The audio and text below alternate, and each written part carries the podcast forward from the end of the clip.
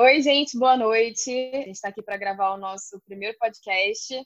Somos uma equipe com aparentemente três pessoas hoje. Meu nome é Milena, eu sou doutoranda em História Social pela UFRJ, tenho 31 anos e sou professora também das áreas de Brasil e América. Comigo aqui tem mais dois amigos queridos, o Gustavo e o Guilherme. Eles vão se apresentar agora. É, o nosso podcast ainda não tem nome, mas a gente ainda vai decidir como é que vai funcionar essas coisas. E a proposta é que seja de debate discussões sobre problemas sociais que estão acontecendo agora e N outras questões que venham a surgir. Então, com vocês, os nossos amigos aqui hoje. Gustavo, por favor. Oi, tudo bem, gente? Meu nome é Gustavo, eu sou formado em engenharia de telecomunicações e fiz mestrado em engenharia de produção na área de trabalho e inovação e estou no doutorado nessa mesma área, nesse mesmo curso. Trabalho e inovação, muito mais trabalho do que inovação. Esse sou eu. E agora o Guilherme.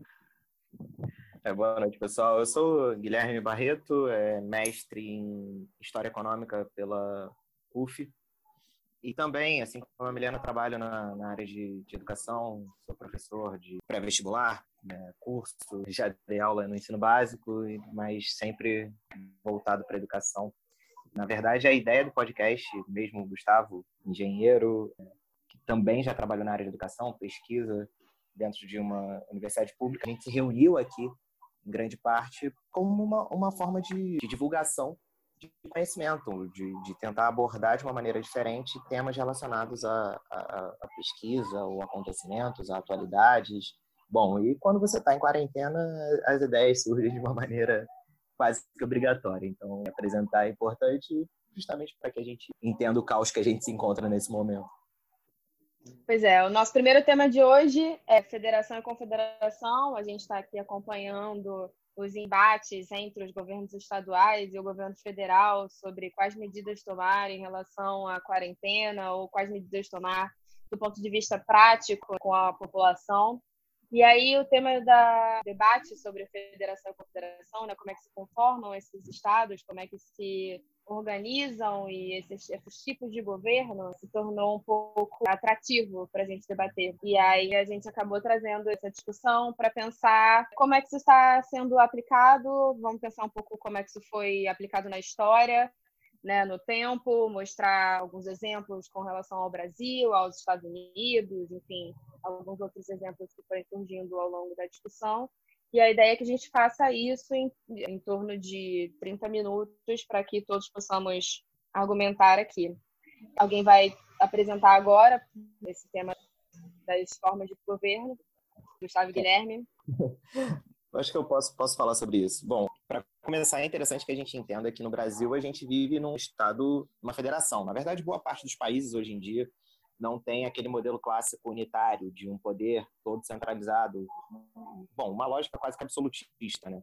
De, de todos os poderes, seja legislativo, executivo, judiciário e poder central, na verdade, concentrando todos os poderes. Isso, na verdade, foi se dissolvendo ali com, com toda a transição do, dos estados no antigo regime para, para os estados de, de característica república federativa, democrática, que foram instalados. E, na verdade, a, a ideia da confederação, ela teve alguns momentos onde ela floresceu, por assim dizer, em alguns lugares. Acho que o, o, caso clássico de confederação são os Estados Unidos, apesar de hoje a gente entender os Estados Unidos como federação. O Congresso, em 1777, foi definido que, na verdade, os Estados Unidos seriam uma confederação, unidos ali, e, bom, só para deixar claro, a diferença de uma federação para uma confederação é que dentro de uma confederação os estados têm são unidos, mas com autonomia, inclusive para se separar caso assim entendam necessário. Se por exemplo, é, tem uma questão Brasil... sobre soberania, né? E tem dentro de uma confederação. Se hoje, por exemplo, nós vivêssemos numa confederação, o estado do Rio de Janeiro, o estado de São Paulo, os estados poderiam simplesmente se tornarem estados autônomos.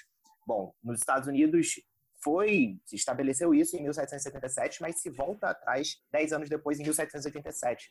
Então, bom, a gente tem um período muito pequeno de confederação dos Estados Unidos que depois se dissolve na, na elaboração da primeira Constituição americana. Obviamente que isso dá problema depois e, bom, por conta de toda a questão de escravidão e tal, que obviamente não cabe aqui a gente entrar. Em 1862 se foram declarados lá os Estados Confederados da América, na separação das, das colônias do Sul, uma tentativa de independência frustrada. Ali a gente tem, a, possivelmente, se eu estiver errado, alguém me corrija, por favor, a última grande tentativa de constituição de uma confederação nos moldes é, que, que, se compreende uma confederação no, no, mundo ocidental, pelo menos. Ah, beleza, Sim, é. a, Suíça, a Suíça, no nome, acho que é uma confederação, né? Na verdade, tem a raiz lá da Confederação Helvética, mas, de fato, a Suíça não é uma confederação desde 1798, quando Napoleão impõe isso, a Confederação Helvética, transformando numa federação. Então, na prática, essa autonomia dos, dos entes federativos é muito limitada. Em alguns lugares mais, em outros menos, mas, no geral, muito limitada. Uhum.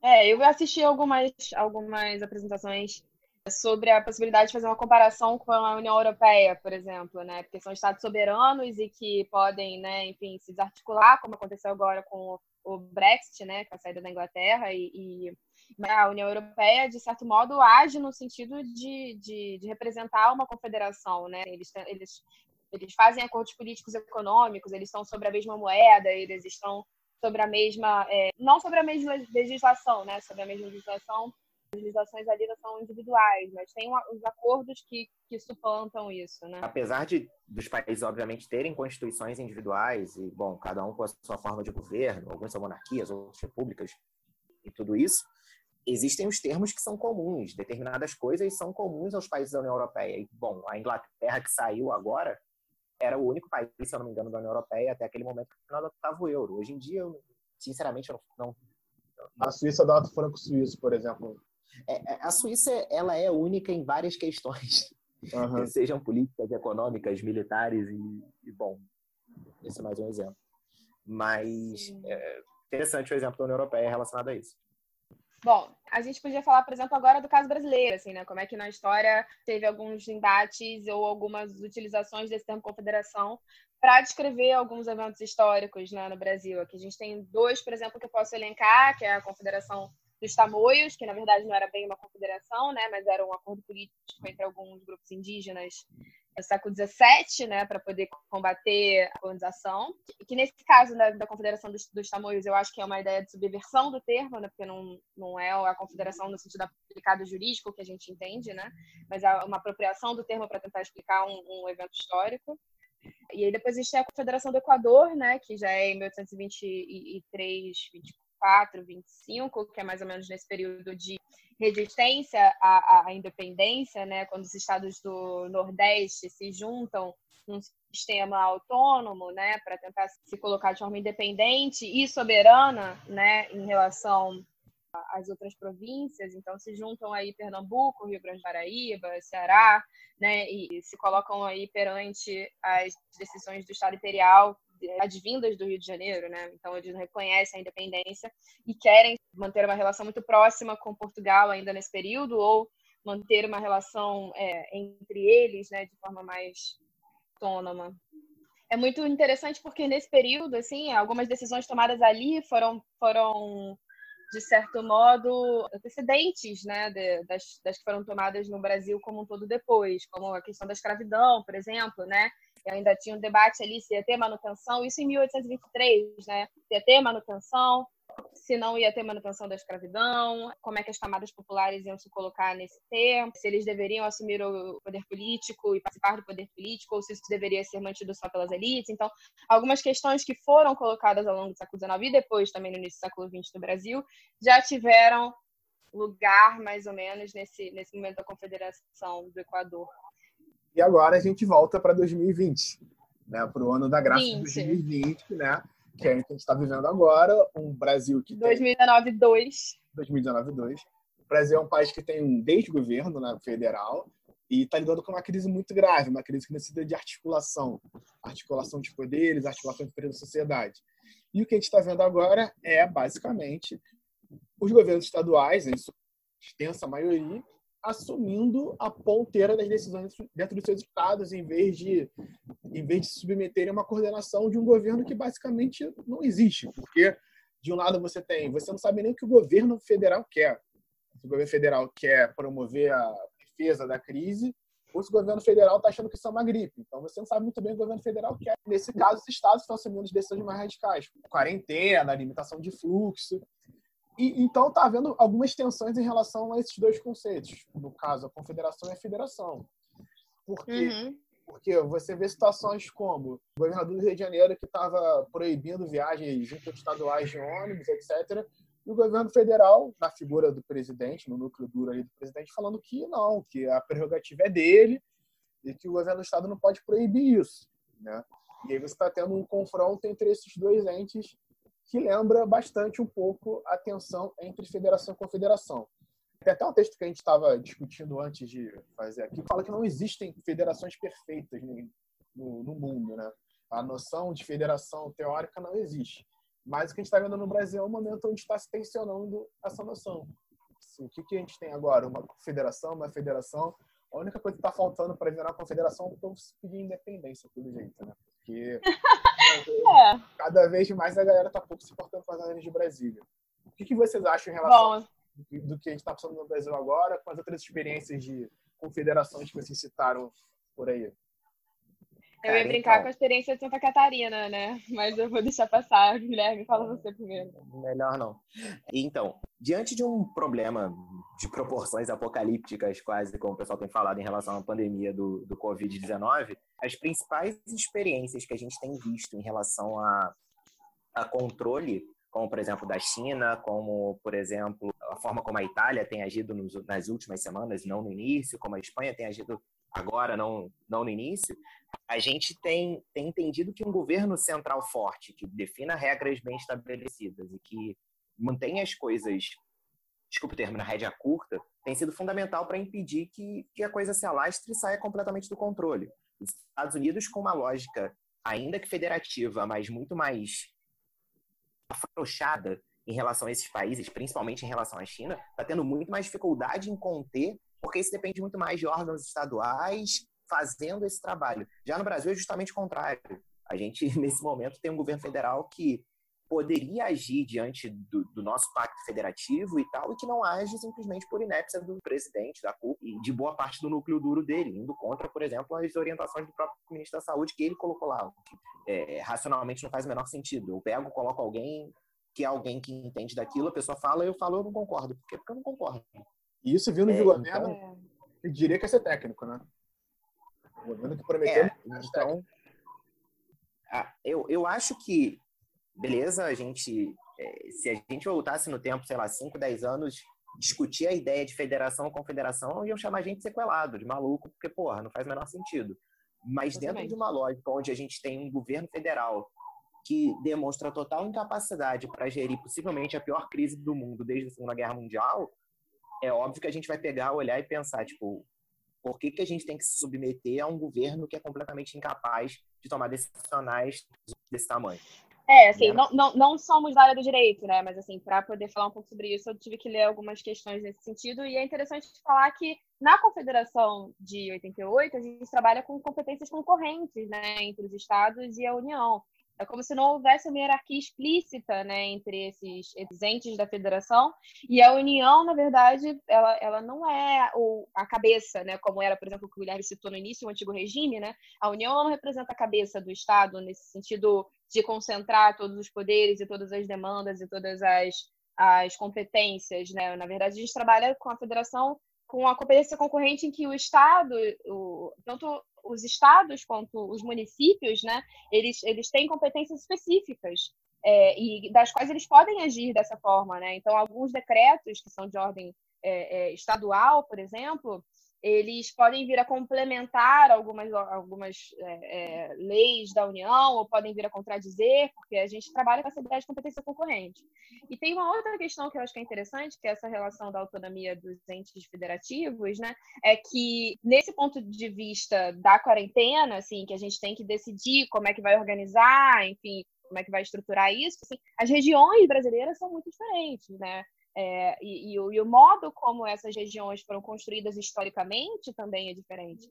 Eu acho que esse, essa é uma questão que a gente pode trazer aqui para debater também, que assim essa, essa, essa historicidade da, da, da, construção das regiões, dos regionalismos, etc., perante né, a União, ela nunca foi uma coisa é, é homogênea e nem foi de forma é, pacífica, né? Tanto que a gente pode ver que aconteceram diversas rebeliões e que mesmo agora, recentemente, a gente tem eu, brinquei com esse negócio de Santa Catarina mais cedo, mas que a gente recentemente teve gente tentando querer montar é, montar um plebiscito para que Santa Catarina pudesse se tornar independente do Brasil, assim, né? Só que de acordo com a, própria lógica de federação, né, a gente não pode ter um, um Estado que seja sedicioso, né, nesse sentido, que ele, que ele se torne independente. Gustavo? É, e sobre o caso dos Estados Unidos estavam falando ali, né, uma coisa interessante é que os Estados Unidos, dos modelos de país, é o mais próximo de uma confederação, mesmo que não seja pelo que o Guilherme já explicou mais cedo. Mas lá não tem um sistema unificado de saúde, basicamente nada unificado lá. A Constituição americana é muito aberta à Constituição Nacional e os estados legislam por eles próprios. Muita gente elogia, inclusive, essa ideia de que ah, nos Estados Unidos eles têm a mesma Constituição desde 1789 e tal, e no Brasil a gente já teve, sei lá, sete, oito constituições. Mas a Constituição dos Estados Unidos ela, ela é feita muito mais em cima das emendas do que da Constituição, primeiro ponto. E segundo, em cima das constituições estaduais que, de fato, vão se adaptando de acordo com a realidade do momento, as mudanças que, bom, o mundo do século XVIII não é o mundo de agora, e naturalmente a legislação tem que se adaptar dentro dessa lógica. É isso mesmo. E, e, e isso está tornando também o enfrentamento lá muito grave, muito complicado, pela falta de um sistema que unifica as informações. No Brasil, você a vigilância é feita pelo sistema, pelo SUS. O SUS faz a vigilância de casos de pessoas que estão com coronavírus. Lá não, lá não tem sistema único de vigilância. Essa descentralização. É, mas o próprio SUS aqui também, também é organizado com competências concorrentes entre os entre a União, os estados e os municípios, né? As verbas elas vão sendo direcionadas de acordo com essas, com essas entidades, né? E lá nem existe isso. É, não, não existe. Lá não existe. Lá estou começando a pensar nisso justamente agora. Um sistema único, não universal apenas, único e universal. O universal seria ser todo mundo, único, centralizado. Saúde, fazer a questão do coronavírus que está acontecendo lá. É, bom, a, a, as experiências anteriores de pandemia se aplicam muito pouco, né? E isso tudo também dificulta. Mas a própria ideia de uma unidade para enfrentar esse tipo de problema e tal. Acho que boa parte dos aprendizados que a gente tem usado hoje, tanto do ponto de vista administrativo quanto do ponto de vista médico, vem da última pandemia de escala global catastrófica, que foi a gripe espanhola, que faz aniversário de 100 anos. Então, é, é, é um mundo muito diferente, tendo que adaptar os, os, mecanismos de controle. E, bom, infelizmente, na atual conjuntura, a gente tem a pior liderança possível para enfrentar esse tipo de coisa. E por isso, acho que o debate de uma confederação ou não ganha tanta força, e no momento onde, beleza, a gente não tem um plebiscito ou qualquer coisa do tipo, como a Miliana tinha falado em relação a Santa Catarina há pouco tempo atrás, mas a gente tem, por exemplo, o consórcio Nordeste agindo de maneira completamente independente do governo federal, o que demonstra uma certa, não digo uma, uma semente ou qualquer coisa do tipo de confederação, mas uma lógica de autonomia dentro da questão regional que a Miliana tinha falado ainda há pouco aqui com a gente. É quase que uma desobediência é. civil que eles estão promovendo, né? Ou seja, desobedecer o que o governo manda. E isso não acho, não acho que vai chegar ao caso do Brasil, mas pode ser que, se por exemplo, se você começar a chegar em estados como Santa Catarina, porque já está começando a discutir a, a redução e encerramento da quarentena, pode ser que as pessoas tenham que começar a partir para uma desobediência civil. Tipo assim, beleza, estão dizendo que é para trabalhar, para sair de casa, mas eu não, não vou sair e criar uma tensão maior ainda. Porque não existe, não existe a menor segurança se você pensar, se você acompanhar minimamente bem o que está acontecendo em relação aos casos de coronavírus no Brasil, não existe a menor segurança para você voltar a ter uma vida normal hoje na é, a questão que é. eu acho que a gente vai ter que discutir em pouco tempo é o que, que é o normal, né? Mas eu acho que isso é um outro papo para um outro momento. É, é, com certeza. Mas, mas tem uma, uma coisa que vocês falaram que ficou na minha cabeça, que eu acho que é a gente tratar um pouco dessa ideia de coordenação, né? Então, assim, o consórcio Nordeste, por exemplo, está agindo de forma coordenada para tentar combater o vírus e aí combater o vírus não, mas combater essa, essa pandemia como um todo, né? Porque isso não é só uma única unidade, né? Que é o vírus, mas isso tem outras implicações em várias escalas, né? Essa ideia de coordenação interna é muito interessante porque, assim, isso aconteceu no século XIX, né, como a gente viu, isso aconteceu em outros momentos da história. As pessoas estão confundindo isso, e isso é um grande problema. É, bom, em relação à federação, confederação, eu acho que a gente entende o fator dessa, dessa discussão, desse debate ter sido, sei lá, acho que retomado, renascido é. com todos esses, esses problemas. E, bom, é, é, é, a gente avaliar a partir de agora, na verdade, a gente está avaliando isso o tempo todo, de como, como reagir, agir e se programar dentro de um cenário de completa falta de, de programação e as perspectivas se alterando umas em cima, uma em cima da outra o tempo inteiro. É, a tendência que a gente está vendo aqui da agora em diante é esse cenário aparentemente se agravar, né? Porque a gente não está vendo nenhuma resposta de muita credibilidade, de muita coerência do presidente. Então, esse choque, essa tensão entre confederação e federação no Brasil vai se agravar. E a gente espera que o mais importante que as vidas sejam preservadas dentro desse, dessa função, ou seja, que a voz dos governos estaduais, em sua maioria, pese. Beleza? É, Milena, alguma consideração final? Ah, eu acho interessante que a gente acompanhe, né, ao longo do, do, do tempo agora, como as coisas vão se organizar, acompanhar o desenvolvimento da pandemia no consórcio Nordeste, ver se essa autonomia que eles estão tentando buscar tem impacto, né? é, é, impacto na, na, na, conservação de vidas, né? na, na tentativa de, de, manutenção dessas vidas, e depois fazer uma comparação mais com o que está acontecendo em outras regiões do Brasil. Isso pode ser interessante para uma discussão posterior. Guilherme, mais alguma coisa? Não, é, é, seguindo muito nessa linha que a Milena falou, é interessante sempre que a gente entenda como esses, essas tensões entre governos locais, governo, governo não, né, mas estruturas regionais e governo federal vão se, vão se estabelecer. É, apesar do consórcio Nordeste ter se estruturado, feito acordos e tudo mais, acho que as principais tensões que a gente tem visto são, obviamente, impulsionadas por questões políticas aí do governo de São Paulo, do Rio de Janeiro, e ver como é que isso tudo de fato vai se articular no combate ao, ao Covid aí nas próximas semanas. Beleza, então, gente. Acho que por hoje, por hoje a gente encerra nosso podcast, que não tem nome ainda. A gente vai inventar um nome para ele. Então, tchau, tchau, gente. Pode dar tchau. Boa noite, tchau, tchau. Valeu, tchau, tchau. Tchau, tchau.